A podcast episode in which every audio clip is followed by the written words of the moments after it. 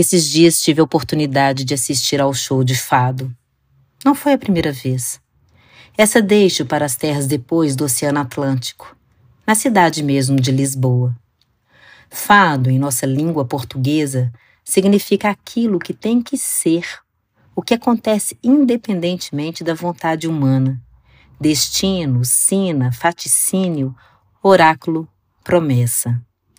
Estilo musical tipicamente português, difícil de localização temporal e geográfica. É conhecido pelas músicas que traduzem as emoções de um povo, abordam a saudade e o cotidiano dos menos favorecidos, com ritmos repletos de melancolia. É comum os temas perda, ausência, resignação. Nascido em navios negreiros ou nos peitos dos marinheiros, nas vielas mal afamadas de Lisboa, onde transitou até os salões reais. Fiz toda essa introdução para situar o que senti a partir da apresentação da cantora e compositora portuguesa Carminho. Tive a oportunidade de assisti-la. O que mais me tocou, além de sua voz e sua interpretação, foram suas palavras. Elas me transportaram para tempos longínquos. O que as palavras, a música, são capazes de fazerem?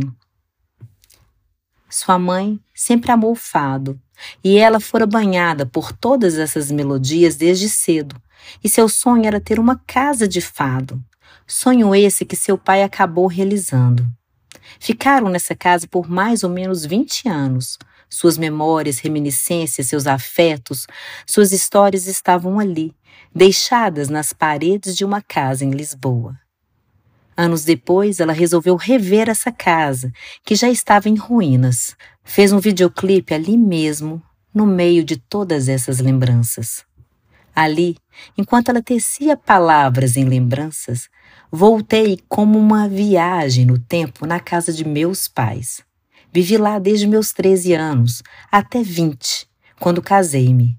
Foi uma casa construída com muita dedicação e eu estava ali, na sala de estar, as madeiras desenhando o teto, o chão de ardósia, duas salas divididas por dois ambientes com sofás e poltronas, um piano e amarra, a porta de blindex que dava acesso à varanda uma vista para a piscina. Ainda me recordo do cheiro da casa. Ali mesmo, naquela sala de estar, era onde passava minhas noites gravando as músicas dos discos de vinil para fita cassete. Viajávamos para Bertioga, viagem longa de carro onde eu já estava atenta às músicas que ouviria pelo caminho. Na época, o que tínhamos era o Walkman, que não me daria atenção por todo o percurso. Não existia isso que tanto temos da individualização, cada um com seu fone e suas escolhas musicais. Não, não funcionava assim. Nesse caso, eu teria que gravar as músicas que meu pai gostava, pois eram com essas que os ouvidos dele dava conta, o que foi para mim uma vantagem.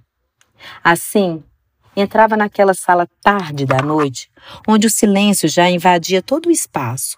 Abria a gaveta onde os discos de vinis pareciam carecer de atenção. De lá brotava Ney Mato Grosso, Fafá de Belém, Gal Costa, Tom Jobim, Vinícius de Moraes, Gonzaguinha e toda uma lista infinita musical que sempre fizeram parte da minha vida como a música precisava ser gravada na fita cassete, acabava por ter que escutá-la toda até o fim. O que acabei fazendo com muita devoção, decorando todo o repertório. Ao mesmo tempo em que eu deixava a agulha deslizar naquele tapete preto, o som que emanava ecoava por toda a sala. Ocupava assim os espaços deixados, e os spots revelavam fachos de luz sobre o móvel de madeira, sobre a parede branca ondulada, sobre meu corpo já a postos para que a cortina abrisse. Fechei meus olhos por um instante, recebi em meu corpo todo o sentimento. Deixei com que as cortinas vermelhas se abrissem e tudo se transformasse. Sim, desde cedo, sentir as músicas mais do que interpretá-las se unia ao repertório de forma espontânea, um canto terno, um canto em mim deixava com que tudo se juntasse, mas não tive a consciência disso nem me permitir assim de maneira tão autoral rapidamente. E foi a posteriori, sim, foi num outro tempo, que fui buscar esses sentimentos. Foi o que me fez viajar com Carminho por essas vertentes.